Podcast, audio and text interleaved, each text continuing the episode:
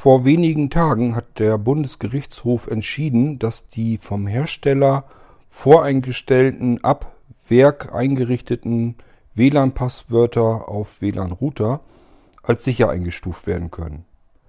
Warum das einerseits gut für uns Verbraucher ist und trotzdem nicht stimmt, das wollen wir in dieser Episode klären.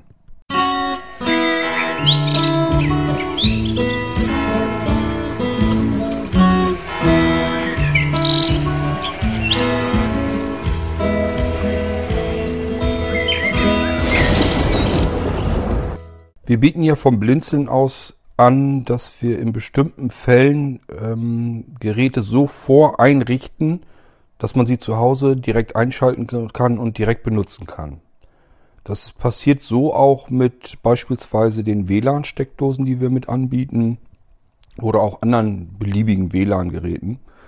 Das heißt, wenn der Anwender das von uns möchte, dann kann der uns sein WLAN-Netz, also die SSID, den Namen des WLANs mitteilen und das dazugehörige Kennwort. Und dann können wir seine Geräte, die wir hier einrichten sollen, bereits so fertig machen, dass sie sich bei ihm zu Hause gleich das dann bekannte WLAN schnappen, sich einloggen können und der Anwender kann sofort damit arbeiten. Das funktioniert deswegen, da fragt sich mancher, wie soll das gehen? Ich habe doch mein WLAN hier zu Hause wie könnt ihr denn mein WLAN hier äh, bei euch dann schon einrichten, wenn das hier bei mir zu Hause ist? Das ist, geht ganz einfach. Ähm, ich habe hier so einen kleinen Mini-Router, äh, der bei mir ins Internet gehen kann. Und da richte ich einfach euer WLAN dann ein, also die SSID und das, das zugehörige Passwort. Und dann kann ich eure Geräte in diesem WLAN einloggen. Und wenn das dann äh, zu euch nach Hause kommt, dann sieht es die normale SSID, also den Namen des WLANs wieder, kennt das Kennwort ja, ist ja hinterlegt und kann sich auch bei euch dann sofort wieder einloggen. So klappt das, dass ihr meinetwegen diese WLAN-Steckdose oder jedes andere WLAN-Gerät ähm, auspackt, einschaltet und es hat bei euch sofort Internet, ohne dass ihr was dazu tun müsst und könnt sofort damit arbeiten. Ich musste mir irgendwie sowas überlegen, weil das oftmals ein Problem äh, war. Ähm, gerade so, wenn ich an diese WLAN-Steckdosen denke oder auch wenn ich jetzt solche zum Beispiel wieder eine Logitech Squeezebox einrichten, ähm, da ist die WLAN-Einrichtung, also die müssen ja in das Internet, in das WLAN sozusagen eingebracht werden. Und diese Einrichtung ist nicht barrierefrei. So. Und es ist halt nicht so, dass jeder im Haus mal eben eine sehende äh, Person verfügbar hat, greifbar hat, die ihm hilft und das äh, WLAN-Passwort und alles einrichtet. Das ist oft auch noch so, dass man da auch noch eigentlich ein bisschen technisch versiert sein muss, damit das Ganze überhaupt klappt. Das ist oftmals von den Herstellern da dann nicht, eben nicht so wahnsinnig einfach gemacht. Da muss man also nicht nur vernünftig gucken können, sondern man muss auch so ein bisschen technisches Hintergrundwissen haben, ein bisschen Verständnis für die ganze Geschichte. Das hat man nicht in jedem Haushalt, so und da musste ich mir irgendwas überlegen und deswegen biete ich das mit an. Ich selbst mag sowas eigentlich nicht so wahnsinnig gerne. Es sind ähm, persönliche Zugangsdaten, die ich eigentlich gar nicht gerne haben möchte. Aber es war halt so, dass sich oftmals Leute schwer taten und gar nicht die Möglichkeit hatten, ein Gerät ähm, überhaupt sonst in Gang zu bekommen. Und da musste ich einfach abwägen, was ist mir jetzt wichtiger. Mein Wohlgefühl, dass ich sage, ich möchte von deinen Zugangsdaten überhaupt nichts haben, nichts wissen. Oder aber den Leuten helfen zu können und zu sagen, ist in Ordnung gib mir die Zugangsdaten, du wohnst am Ende von Deutschland. Äh, von daher habe ich da nie wieder was mit zu tun. Ich werde hier auch nie etwas abspeichern. Ich äh, notiere mir hier keine Zugangsdaten. Das heißt, wer dann auf mich zukommt und will nach ein, zwei Jahren wieder ein Gerät haben und braucht den WLAN-Zugang, muss er mir den wieder nennen. Hier wird also nichts hinterlegt oder archiviert. Ich habe einfach Bedenken, äh, jede gute Firma kann mal gehackt werden. Warum soll mir das nicht passieren können? Von daher möchte ich solche Daten hier natürlich auch nicht gespeichert wissen. Gut, ähm, was mir aber bei der ganzen Geschichte immer wieder auffällt, äh, ist, dass die WLAN, dass der WLAN-Schlüssel, also das Kennwort sozusagen, immer diese 16-stellige, dieser 16-stellige Code ist, der ab Werk in einer, in einem WLAN-Router schon voreingestellt ist. Ähm, das passiert also ganz oft. Ich würde mal sagen, von zehn WLAN-Zugängen, die man mir nennt, sind sicherlich sechs, sieben, acht oder noch mehr, äh, wo das WLAN-Passwort nicht verändert ist. Vielleicht sind sogar noch mehr. Eigentlich, ich bin jetzt gerade so am überlegen. Ähm, Ich glaube, das war sogar noch mehr. Das ist eher die Ausnahme, dass jemand sein WLAN-Zugangspasswort verändert hat. Nun ist, die, ist das BGH-Urteil, wovon ich euch erzählte, Bundesgerichtshof, ähm, ist soweit für die Verbraucher wichtig und richtig. Dort ging es einfach darum, da hatte ein Rechtinhaber, ich glaube, die haben irgendwie irgendwelche Filme oder so, da ging es drum. Also es wurden Filme im Internet angeboten, also widerrechtlich. Und äh, die ähm, Frau, der das WLAN, der der WLAN-Router, also der Internetzugang gehörte, die wurde abgemahnt. Die sollte 750 Euro bezahlen plus Anwaltsgebühren. Kommt also immer eine relativ gute Summe gleich dabei zustande. zustande. Und die hat sich gewehrt. Die hat gesagt, das kann nicht sein. Äh, ich habe hier mit Sicherheit keine Filme hochgeschubst. Ich hatte hier auch niemanden bei mir zu Hause, äh, bei dem das hätte sein können ähm, also äh, ich zahle das hier nicht, sondern wurde die verdonnert und dann ähm, wurde von der von den Rechteverwertern, von den Anwälten einfach behauptet, ähm, sie hätte ihr WLAN-Passwort, das haben sie dann irgendwie, ich weiß nicht, ob sie das rausgefunden, aber einfach nur vermutet haben.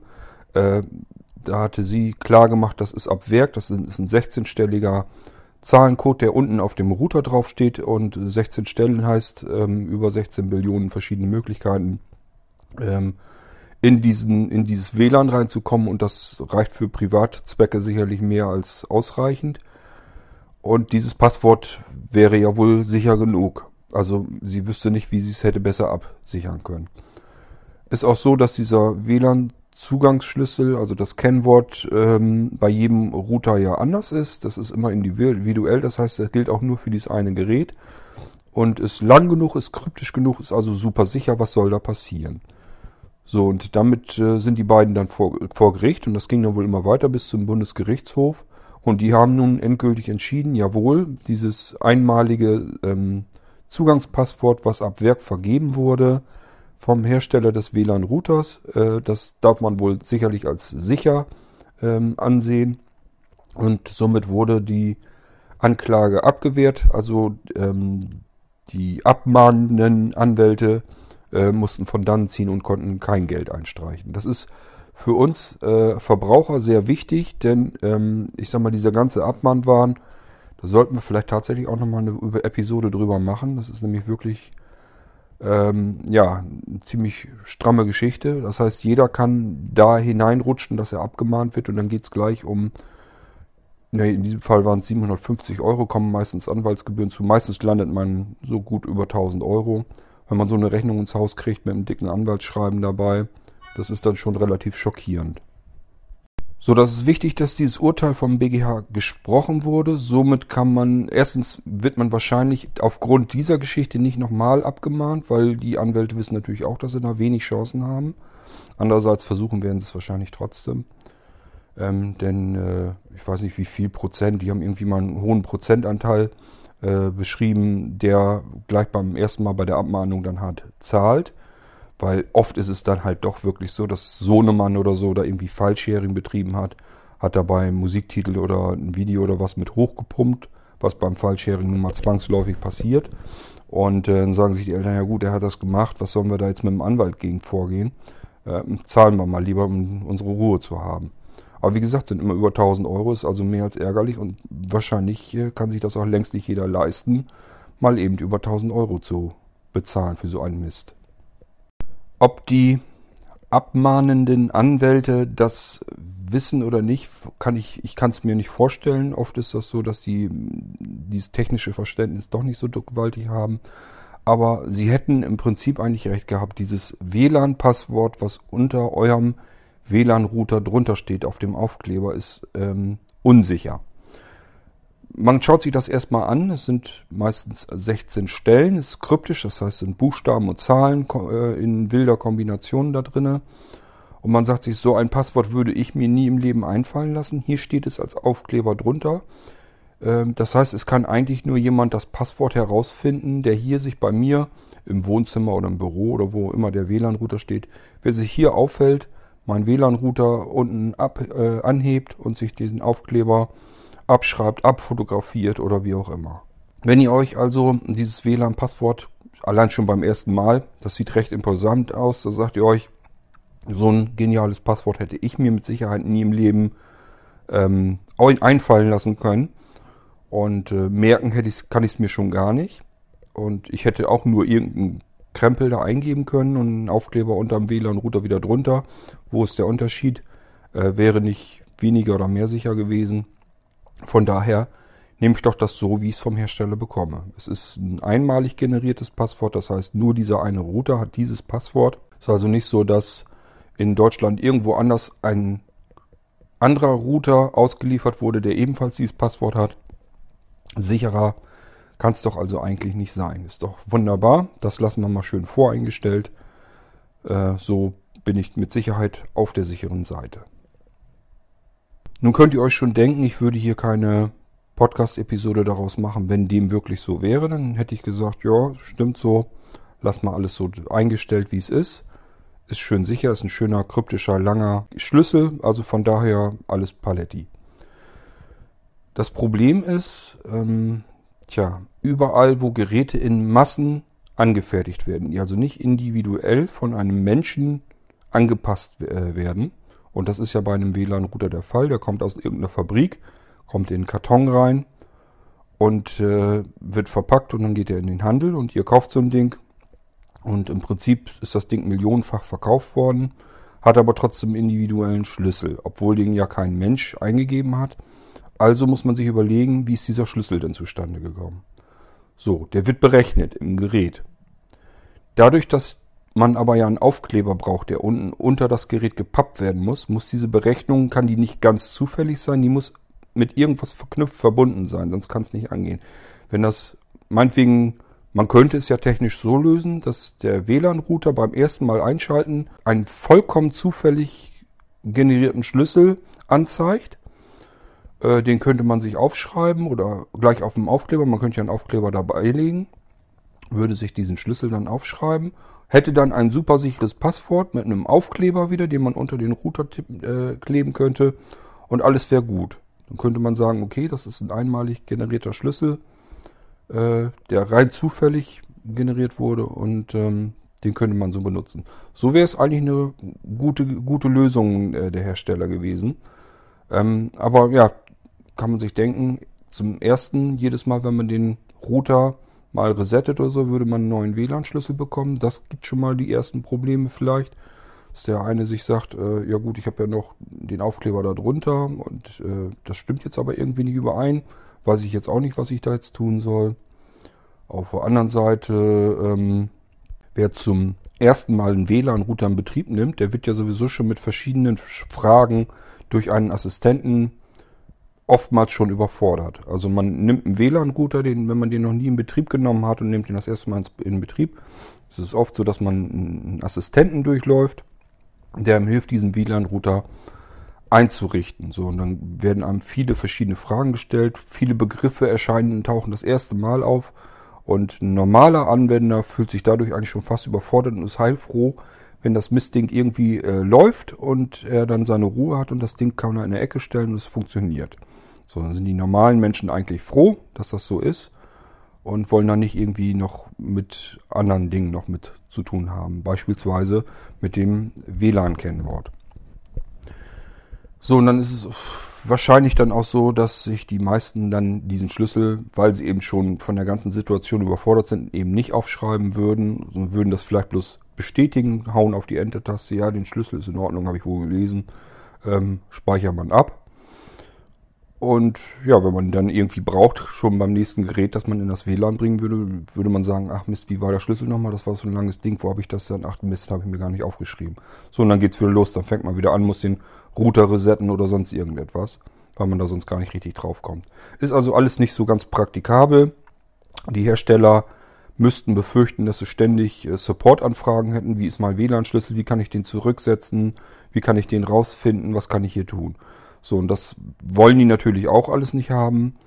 Also macht man das anders. Man nimmt einen WLAN-Schlüssel, der berechnet wird, also nicht zufällig berechnet wird, sondern richtig aufgrund einer anderen, eines, anderes da, eines anderen Datums, ähm, Einzahl von Datum, äh, Daten, ähm, berechnet wird. Und äh, somit kann man, wenn man das einmal so hat, das, äh, den Weg, wie man das berechnet, Dann kann man auch sagen, okay, jetzt kommt dieser Aufkleber, den kann man auch gleich mit berechnen und somit kann das Kennwort direkt fertig da fest aufgedruckt werden.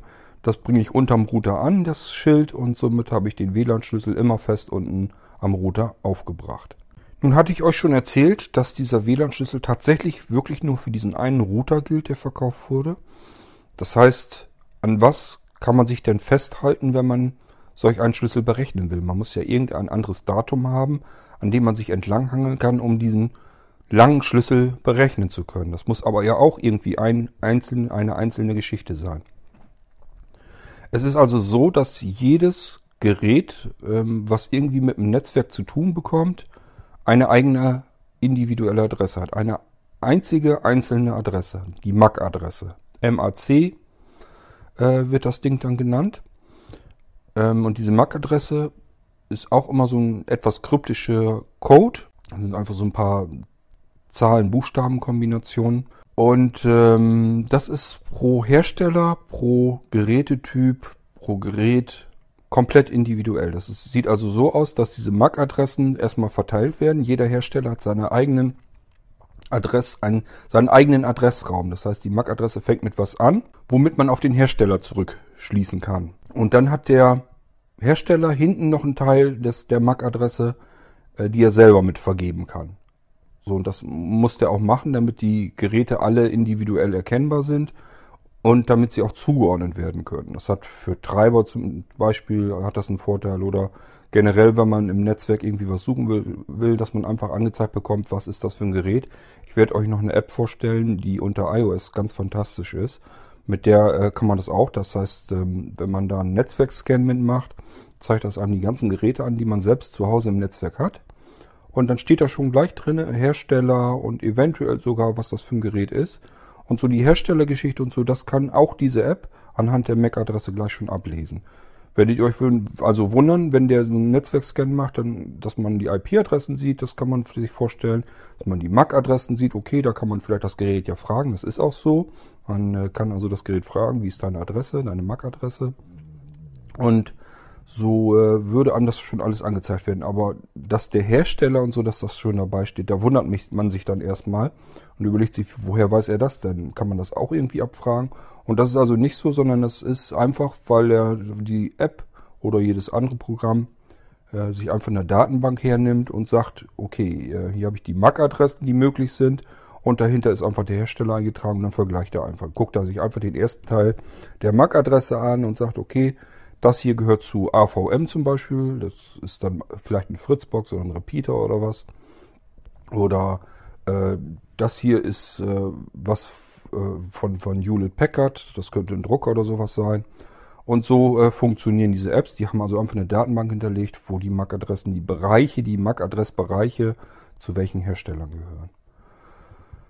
So, das heißt, diese MAC-Adresse, der Hersteller geht also dabei, der hat schon mal seinen, seinen Kopf der MAC-Adresse und dann vergibt er eventuell noch ein Stück der MAC-Adresse, welch, was das für eine, für eine, für eine Gerätegattung ist, meinetwegen, dass das ein, irgendein Router ist oder sowas. Und dahinter kann er noch äh, vielleicht sogar äh, mit vergeben, welches Modell das, obwohl das dafür reicht die Adresse meist schon nicht aus. Normalerweise ist es so, dass er einfach nur eine individuelle Adresse, einen individuellen Adressteil hinten hinter noch generieren muss. Das heißt, dass jedes Gerät dann einfach fortlaufend oder was weiß ich, wie die das von der Produktion her machen. Jedenfalls hat jedes Gerät seine eigene MAC-Adresse. Die ist hardware-seitig drinne und die gibt's nur dieses eine Mal für dieses eine Gerät von diesem Hersteller vergeben. Und das kann man also äh, produktionstechnisch tatsächlich auch machen. Das funktioniert. Und dann hat man diese fertige Geräteadresse. Und das ist das Einzige, was in dem Gerät individuell ist gegenüber zum nächsten Modell in derselben Produktion. So, und dann sagen sich die Gerätehersteller, okay, wir haben jetzt also die MAC-Adresse, die muss sowieso äh, einheitlich sein, das muss sowieso nur diese, für dieses eine Gerät äh, stimmen. Dann können wir daran doch eventuell auch unseren WLAN-Schlüssel generieren. Wenn wir da jetzt irgendein komplexes Berechnungssystem hinterlegen, das einfach sagt, ich gucke mir mal an, was hat, hat dieses Gerät hier für eine MAC-Adresse und daraus berechne ich jetzt einen kryptischen WLAN-Schlüssel, der aber ja immer wieder stimmt, immer wieder dieser Schlüssel sein wird, weil er sich eben an der Geräteadresse, die hardware-seitig drinne ist, äh, orientiert. Danach wird das berechnet Und er sagt sie, okay, die MAC-Adresse, die habe ich hier, gilt nur für dieses Gerät. Ich berechne mal einfach da aufgrund dessen irgendeinen Krempel zusammen und dann habe ich einen Schlüssel daraus, davon nehme ich mir die 16 Stellen und äh, die gelten dann voreingestellt für das WLAN-Passwort. So, und dann kann der Hersteller auch sagen, diese Berechnungsgeschichte mit der MAC-Adresse, das ist immer dieselbe Berechnungsgrundlage. Das heißt, ich komme immer, wenn ich intern weiß, wie ich diesen Schlüssel berechne anhand dieser MAC-Adresse, dann habe ich immer wieder denselben WLAN-Schlüssel und kann dann auch schon vorher ähm, diese Aufkleber fertig ausdrucken. Da steht dann das WLAN-Passwort drin, was eben berechnet wurde aufgrund der MAC-Adresse. Ich weiß nicht so recht. Ich hoffe, dass ich das so halbwegs vernünftig nachvollziehbar erklären konnte. Also wichtig ist, dass ihr wisst, die MAC-Adresse eines Gerätes, das ist der Netz, hat mit dem Netzwerkanschluss zu tun.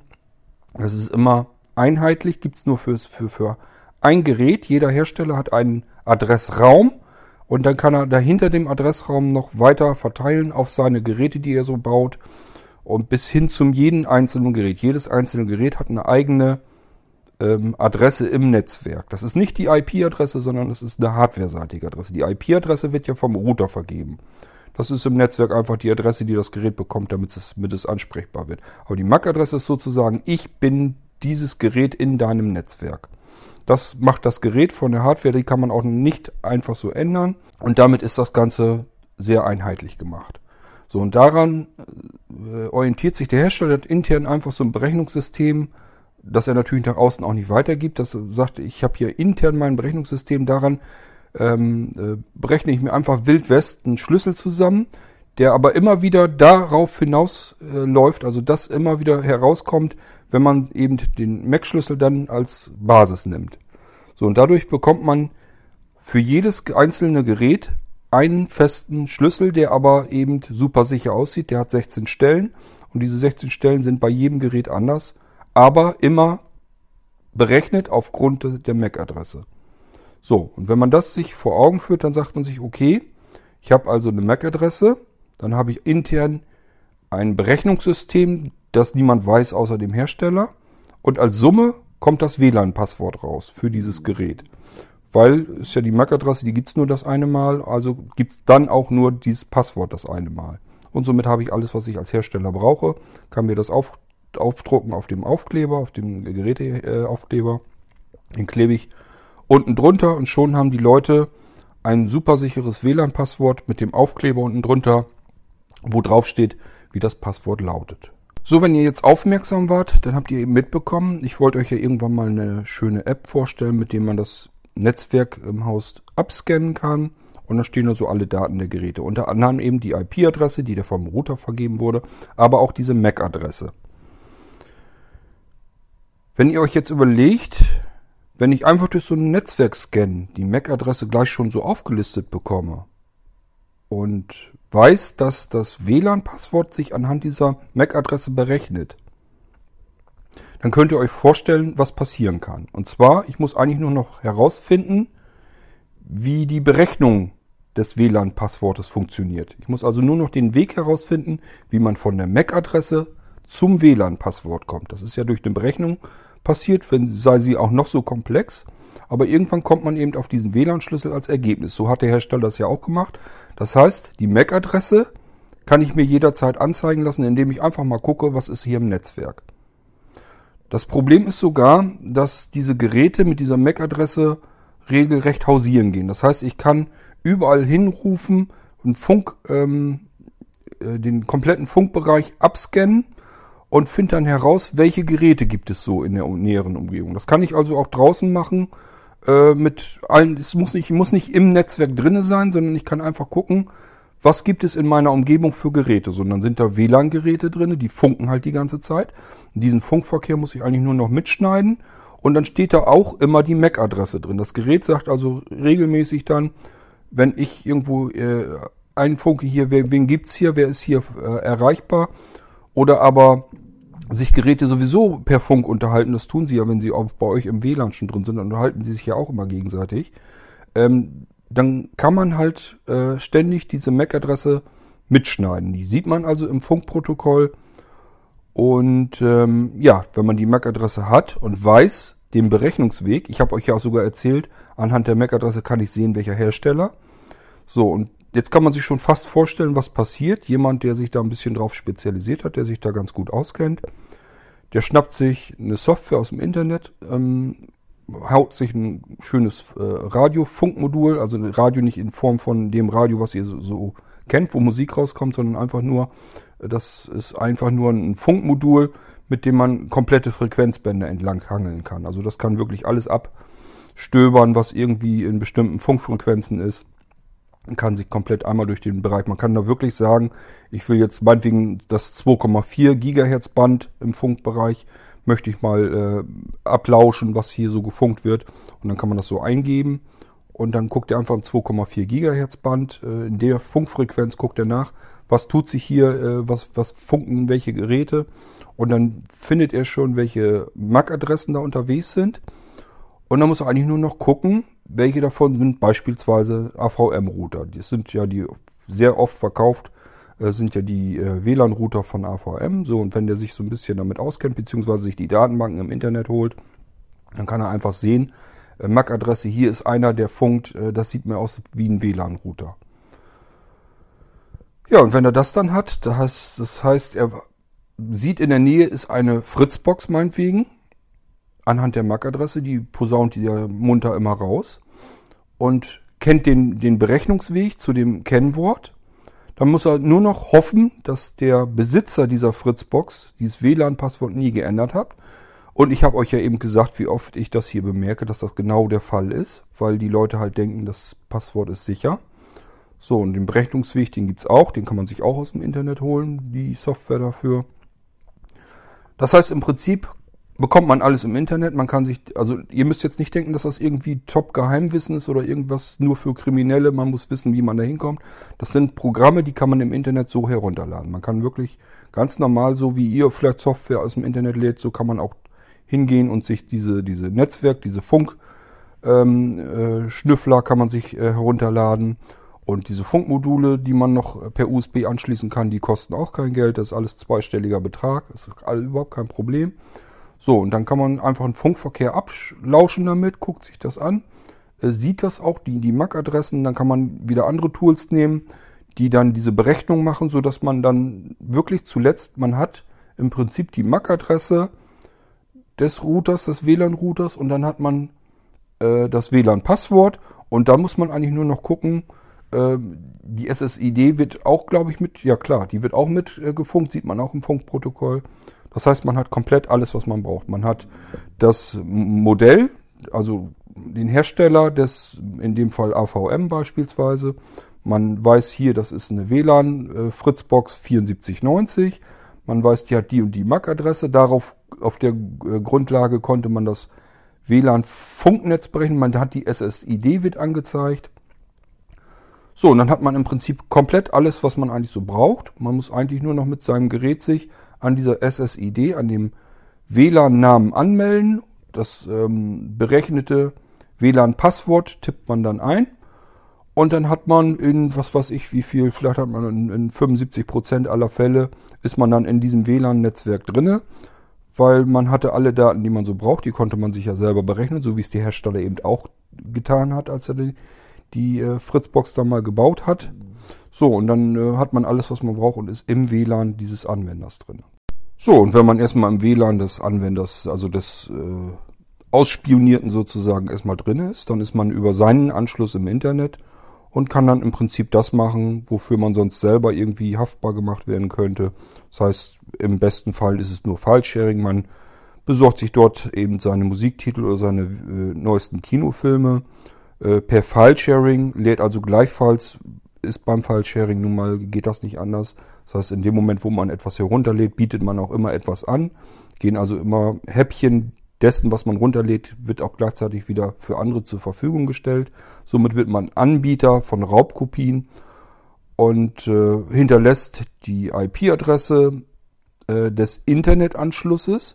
Das heißt, man ist ja bei jemand anders im WLAN-Netzwerk drinne und das geht dann über seinen Anschluss im, in, im Internet, über seine IP-Adresse, die er von seinem Provider, von seinem ähm, DSL-Anbieter meinetwegen äh, zugewiesen bekam.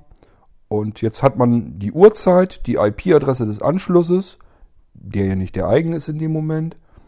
Und somit können die Rechteverwerter äh, das mitprotokollieren. Die sehen ja, aha, hier hat jemand das und das angeboten.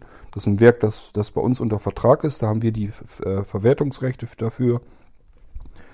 Äh, der bietet das hier an, jetzt können wir den abmahnen. So, und dann haben die die IP-Adresse und äh, den exakten Zeitpunkt. Und anhand dessen brauchen sie bloß noch äh, beim Gericht, müssen sie das einreichen, dass sie die Daten des Anschlusses, des Anschlussinhabers bekommen.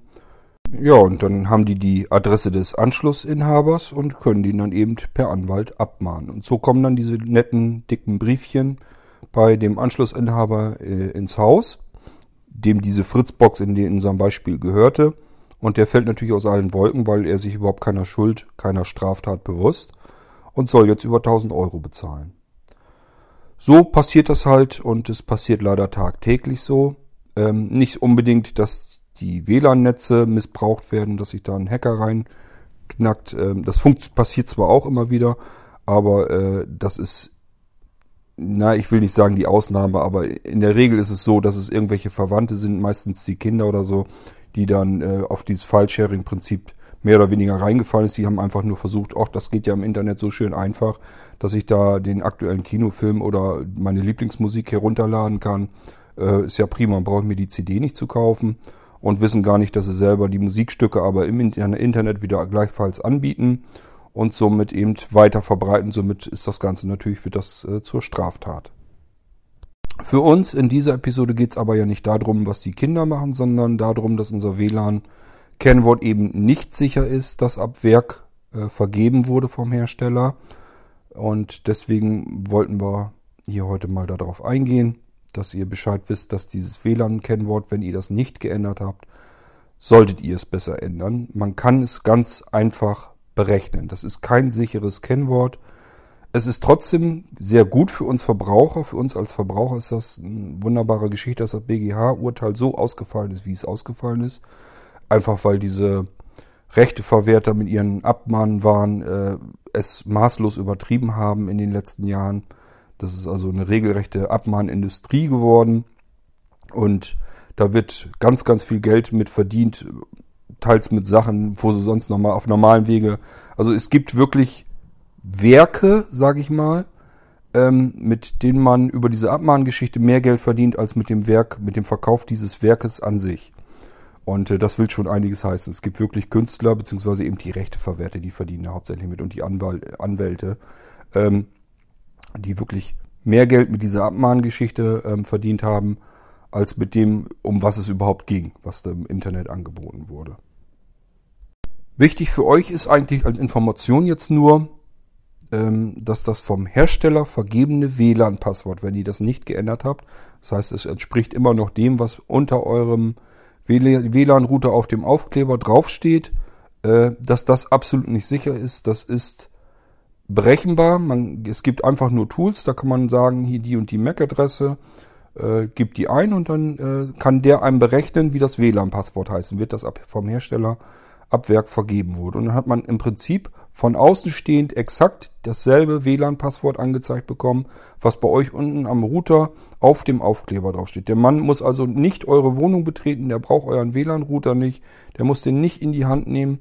Euer WLAN-Router ja, geht sozusagen hausieren mit seiner MAC-Adresse. Er sagt, ich bin das hier, ich habe die und die Adresse und aufgrund dessen berechnet ja der Hersteller das WLAN-Passwort und dann kann das eben auch ein anderer, der diese MAC-Adresse sieht und die MAC-Adresse sieht man eben von außen. So, und das ist das große Problem an der ganzen Geschichte. Ich hoffe, dass das so ein bisschen deutlich wird, dass ihr einfach wisst, ähm, wie das zustande kommt, wie das passieren kann, dass von außen jemand bei euch in das WLAN reinkommen kann, obwohl der euren WLAN-Router nie in der Hand hatte und dieses WLAN-Passwort doch recht lange und sehr kryptisch ist. Wie kann das angehen, dass man so ein sicheres Passwort überhaupt herausbekommen kann. Nun wisst ihr das, wie das geht. Äh, ist nämlich eine relativ einfache Geschichte. Ihr solltet also dieses WLAN-Passwort, was vom Hersteller vergeben wurde, das solltet ihr abändern.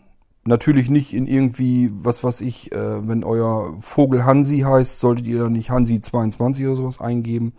Ähm, das gibt sozusagen ähm, auch wieder Tools, Brute Force Tools, äh, die es einfach versuchen, immer wieder ein anderes Kennwort, was wahrscheinlich ist, was oft benutzt wird, das ist jetzt nicht unbedingt das, was ihr da, sondern es können Kombinationen sein aus einfach aus einer Datenbank im Internet, was oft herausgefunden wurde, was die Leute so eingeben.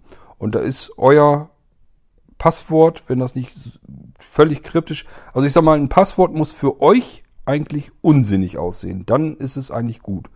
Ihr dürft da nicht irgendwie was hineininterpretieren können. Das sollten nicht einfach irgendein Wort mit einer Zahl hinten dran oder so sein, sondern äh, am besten ist immer, ihr habt was, was so aussieht, dass ihr sagt, oh, das sieht jetzt so wild aus, äh, da könnte ich jetzt nichts mit anfangen. Es gibt Möglichkeiten, da können wir vielleicht irgendwann nochmal drauf eingehen, was, wie man sich selbst ein, ein halbwegs sicheres Passwort generieren kann. Ich selbst habe auch ein Programm programmiert, mit dem das geht, mit dem man auch ein Passwort, das man selber sich ähm, äh, der ausdenken kann, also ein unsicheres Passwort, das tippt man da ein, sagt, wie viel Passwortstellen man braucht, drückt dann die Eingabetaste und dann kann dieses Programm einen völlig kryptischen wilden Buchstaben-Zahlen-Mix ähm, einem anzeigen. Und das kann es anhand dies, des eingetragenen Passwortes auch immer wieder generieren und sich ähm, dabei auch an der Hardware eures Computers bedienen. Also das kann jetzt sagen, auf diesem Computer generiere ich auch wieder ein Passwort, ähm, was halt kryptisch ist aus einem Passwort, was ihr eingegeben, was ähm, relativ einfach wäre.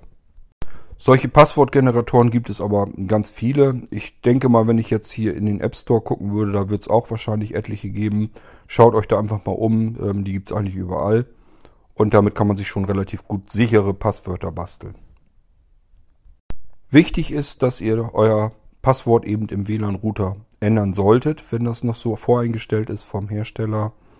Ähm, ich sag mal, es ist keine Katastrophe vielleicht, wenn, wenn, wenn man es so lässt. Ähm, ob da jemand bei euch äh, auf der Straße steht und versucht in euer WLAN reinzukommen, das ist eine ganz andere Geschichte noch. Aber ich sag mal, gerade so in den Großstädten, wenn man dann schon in so einem Hochhaus wohnt, wo ganz viele Wohnungen unter und über einem sind, man kennt die Nachbarn nicht. Also da wäre es vielleicht schon angebracht, wenn man das Passwort da ändern würde. Denn die Chancen stehen gut, dass da mal einer dazwischen ist, der den ganzen Tag vielleicht zu Hause ist, im Internet zugange und sich da durchaus das Wissen aneignen kann, das man dafür braucht. Das ist nicht viel. Man findet ja alles im Internet. Und der kann sich dann munter in euer WLAN reinhacken und den findet ihr so auch nicht. Den werdet ihr nie herausfinden. Das heißt, ihr bekommt irgendwann vielleicht so eine Abmahnung im günstigsten Fall. Wenn ihr Pech habt, ist sogar die komplette Polizei bei euch vor der Haustür. Wenn das nämlich noch jemand ist, der richtig kriminelle Straftaten über das Internet, über euren Anschluss begeht, dann habt ihr ein richtiges Problem. Man denke nur an Kinderpornografie. Wenn das von eurem Anschluss irgendwie ins Internet gekommen ist, äh, ja, dann Prost Mahlzeit. Dann könnt ihr mitrechnen, dass die Polizei bei euch eine Razzia in der Wohnung macht. Und das ist, glaube ich, etwas, was man nicht unbedingt haben möchte. Was ihr nicht braucht, wenn ihr gerade sowieso schon in den Einstellungen eures Routers seid, um das WLAN-Passwort nun zu ändern, dann werdet ihr viele andere Möglichkeiten finden, um einen sicheren Zugang zu basteln zu konfigurieren. Ähm, das vergesst aber bitte mal alles gleich wieder, was da so euch angeboten wird. Ich habe also auch schon äh, WLAN-Zugänge, also Router-Konfigurationen erlebt, wo das WLAN überhaupt nicht verschlüsselt wurde. Es wurde nicht, nicht abgesichert, war gar kein Kennwort. Da hat einfach der Anschlussinhaber, also der, der WLAN-Router-Inhaber, äh, hat sich gedacht, wenn ich das WLAN, wenn ich die SSID unsichtbar mache, dann sieht man das von außen ja nicht, dass hier ein WLAN überhaupt erst ist. Und dann muss ich es auch nicht absichern, dann brauche ich da kein Kennwort vergeben. Das ist eine ganz, ganz, ganz, ganz, ganz schlechte Idee, denn dieses, dass die SSID, also das WLAN-Netz, dass das nicht auftaucht, wenn man danach sucht, also dass das nicht angezeigt wird. Da gibt es ja eine Einstellung, dass das WLAN-Netz eben einfach nicht angezeigt wird, wenn man irgendwie mit dem Gerät unterwegs ist und guckt. Dann ist es trotzdem, ist dieser WLAN-Router, der muss ja funken logischerweise. Und ich habe euch eben schon erzählt, wie man normalerweise damit umgeht. Das heißt, man nutzt Software und ein Funkmodul und guckt nicht nach dem WLAN-Router, ob der sich hier irgendwo meldet, sondern man äh, greift den Funkverkehr ab. Man lauscht einfach den Funkverkehr, den man in der näheren Umgebung hat. Und euer WLAN-Router, der funkt die ganze Zeit über, der muss immer funken. Und deswegen ist das vollkommen egal, ob ihr da jetzt einen Haken gesetzt habt oder nicht. Äh, die SSID, die könnt ihr dann vielleicht nicht mehr sehen, die kann vielleicht euer normaler Nachbar dann nicht mehr sehen, aber der, der in euer WLAN-Netz rein will, der sieht's auf alle Fälle, der guckt da gar nicht nach, was, ob, ihr, ob ihr das da angehakt habt oder nicht, der guckt nicht danach, welche SSID habe ich hier, sondern der guckt einfach nur, welchen Funkverkehr habe ich hier. Und euer WLAN-Router, wie gesagt, der funkt die ganze Zeit über, somit ersieht ihr das. Also das könnt ihr euch gleich schenken. Ähm, nehmt den Haken auch bitte nicht weg. Lasst das so, dass andere bei euch in der näheren Umgebung, eure Nachbarn, sehen können, aha, hier ist ein WLAN-Netzwerk, euer WLAN-Netzwerk ist hier. Und dann kann man nämlich, diejenigen, die sich ein bisschen besser auskennen, können dann nämlich gucken, auf welcher Frequenz ist das WLAN-Netz unterwegs, in welchem Kanal sendet das. So, und wenn man dann als Nachbar sieht, okay, wir, unsere beiden Kanäle überschneiden sich, das, unser, das heißt, unsere Funknetze kommen sich ein bisschen ins Gehege, das kann zu Störungen führen. Äh, dann kann ich meinen Kanal ändern, dass ich da ein bisschen, dass wir da ein bisschen mehr Abstand zwischen kriegen und dann stören sich die beiden Funknetze nicht mehr. Das habe ich hier eigentlich regelmäßig. Jedes Mal, wenn ich merke hier, ähm, dass mein Funknetz äh, schlechter wird, dass da irgendwelche Störungen passieren, dass sich das seltsam verhält oder irgendwie die, die Datenrate nicht stimmt, dann gucke ich mal wieder nach ab und an und siehe da, dann hat man auch irgendwo ein anderes Funknetzwerk, das wird einem angezeigt von irgendeinem Nachbarn und das sendet und empfängt auf dem exakt selben Kanal, wie mein Funknetz ist. So, und wenn ich das sehe und weiß, dann kann ich einfach sagen, okay, äh, ich suche mir mal eben einen Kanal, wo ringsrum nicht viel los ist. Und dann stelle ich mein Funknetz eben auf den Kanal ein. Und dann ist mein Funknetz getrennt von dem anderen Funknetz, laufen in völlig unterschiedlichen Kanälen. Am besten noch mit ein, zwei Kanälen dazwischen, wo gar kein Funk passiert. Und dann sind die beiden Funknetze wieder auseinandergetrieben und äh, die Störungen sind dann im Normalfall weg. Das heißt, äh, nehmt bitte den Haken nicht raus, lasst euer WLAN-Netz so, dass es angezeigt wird, aufgelistet wird, dass man die Chance hat als Nachbar, äh, wenn es irgendwie zu Störungen kommt, wenn es Störungen gibt im WLAN-Netz, dass man sehen kann, aha, da hinten ist ein WLAN-Netz, das kommt hier bei mir so rein äh, und stört mein Netz, dann kann ich hier jetzt wenigstens was tun. Ist für euch auch besser, auch wenn ihr vielleicht nicht so viel Ahnung habt, könnt ihr einfach hoffen, dass vielleicht einer eurer Nachbarn da so viel Ahnung hat und sagt, oh, hier dein WLAN-Netz funkt auf Kanal 6, meins, mein WLAN-Netz auch auf Kanal 6. Auf 7 und 8 ist nichts los, äh, auf 10 und 11 auch nicht, dann mache ich mal auf, auf äh, Kanal 9 mein Netz, deins bleibt auf 6, brauchst dich nicht drum zu kümmern. Und schon sind die beiden Netze wieder sehr weit auseinander, können sich nicht ins Gehege kommen und Störungen sind weg. Wenn ihr bis dahin vielleicht Störungen im WLAN hattet und habt einen cleveren Nachbarn, der sich da so ein bisschen mit auskennt, der nimmt sein Netz dann aus dem Kanal runter, aus dem Kanalbereich und dann ist euer Funknetz auch nicht mehr gestört. Und deswegen äh, bitte immer das WLAN-Netz aktiv lassen, also so, dass es ähm, angezeigt wird. Nicht, nicht äh, entfernen, dass die SSID nicht mit angezeigt wird. Das ist Quatsch. Was man sich auch schenken kann, weil es einfach nichts bringt. Ähm, es gibt ja noch einen Haken, dass ihr den ersetzen könnt, dass neue Geräte sich am eurem WLAN nicht anmelden können von alleine. Dass man sagt, hier ähm, das, was jetzt bekannt ist im WLAN, die Geräte, die ich hier zu Hause habe, die kennt er und die kommen in mein WLAN rein, ist kein Problem. Und wenn jetzt irgendwie von außen irgendwie ein neues WLAN-Gerät versucht, sich hier anzumelden, dann sage ich von vornherein, dich kenne ich nicht, du bist ein neues Gerät, mit dir will ich nichts zu tun haben. Das bringt auch wieder nichts, weil das macht euer WLAN-Router anhand der MAC-Adresse. Das habe ich euch erzählt. Das ist, gilt ja für jedes Gerät. Jedes Gerät hat hardware-seitig seine eigene MAC-Adresse. So, und dann guckt das euer WLAN-Router einfach die MAC-Adressen hier, die 4, 5, 6 Geräte, die hier im Haushalt sind. Die kenne ich. Da kenne ich die MAC-Adresse, die haben mir hinterlegt. So, und wenn jetzt ein anderes Gerät reinkommt, hat eine andere MAC-Adresse, dann sage ich, dich kenne ich nicht, dich lasse ich hier nicht rein. Du da hast hier gar nicht erst Zutritt, egal mit welchem Passwort du hier reinkommst. Ob das das Richtige ist oder das Falsche, ist für mich egal. Falsche MAC-Adresse, dich will ich hier nicht reinlassen.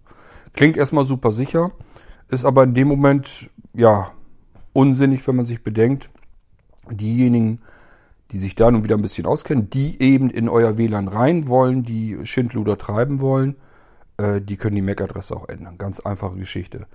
Ähm, das könnt ihr, wenn ihr einen Blinzeln-Computer habt, sogar dann schon.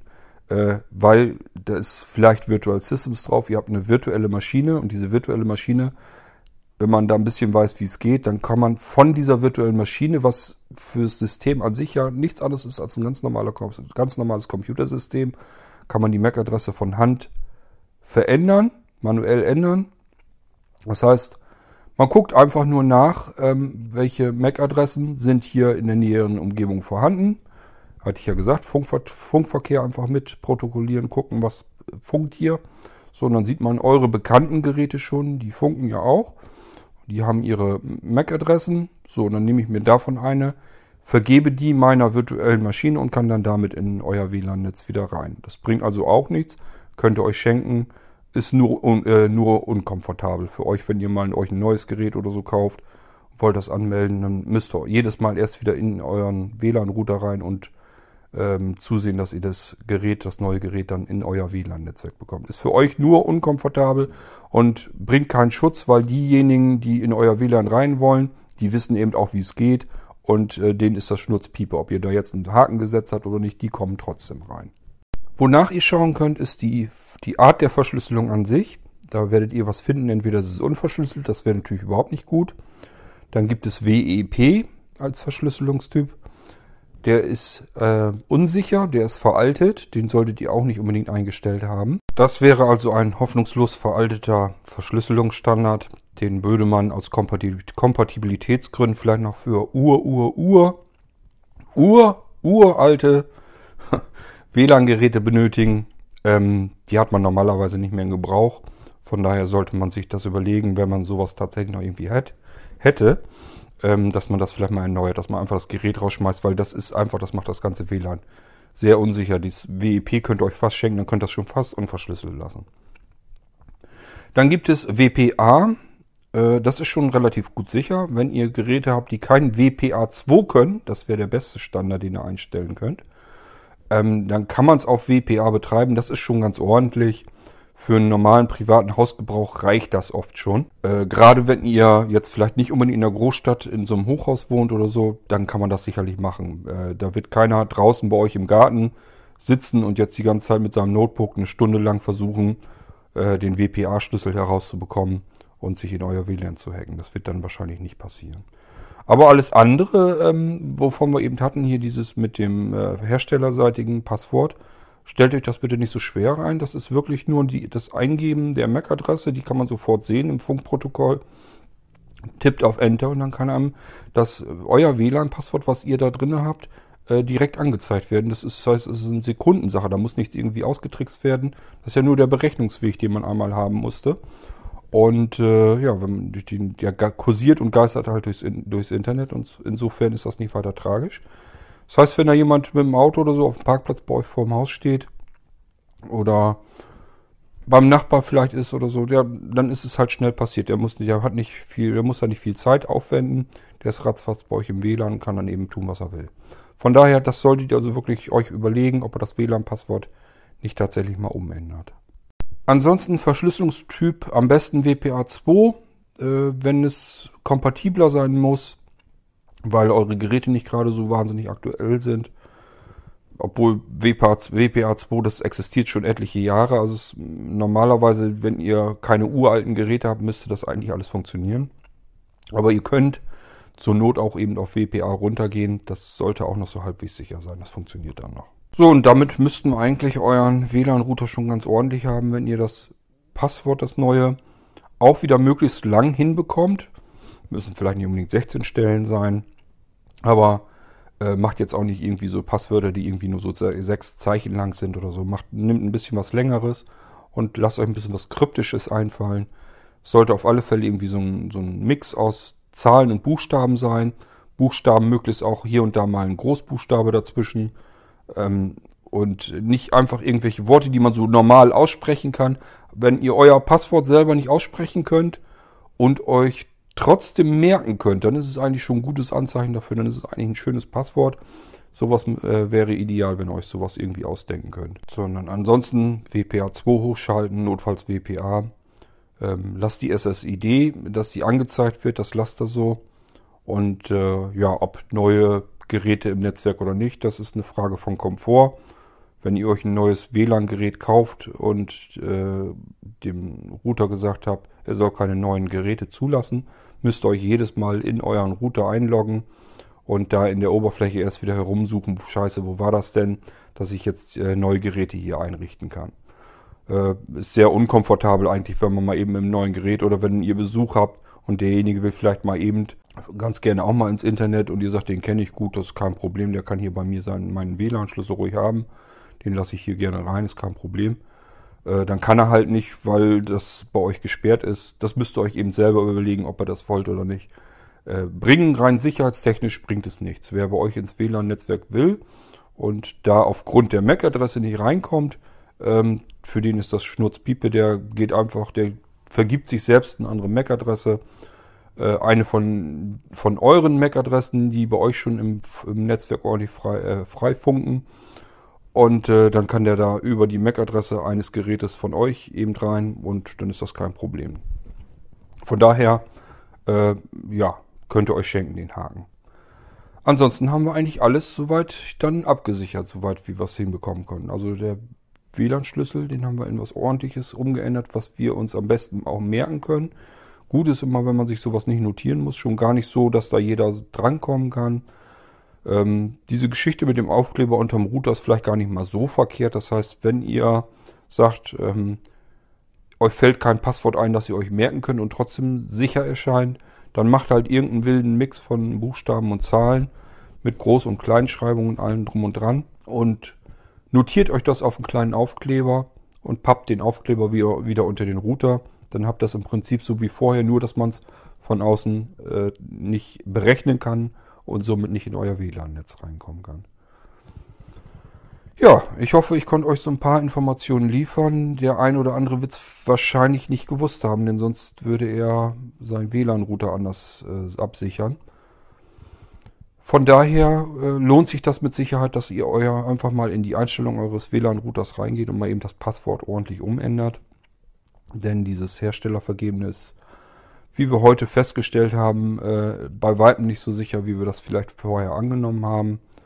Und äh, ja, wenn ihr zu der Erkenntnis gekommen seid und das ein bisschen nachvollziehen konntet, ähm, warum das so ist und äh, ob ich, dass ich euch das vernünftig erklären konnte, dann freut mich das.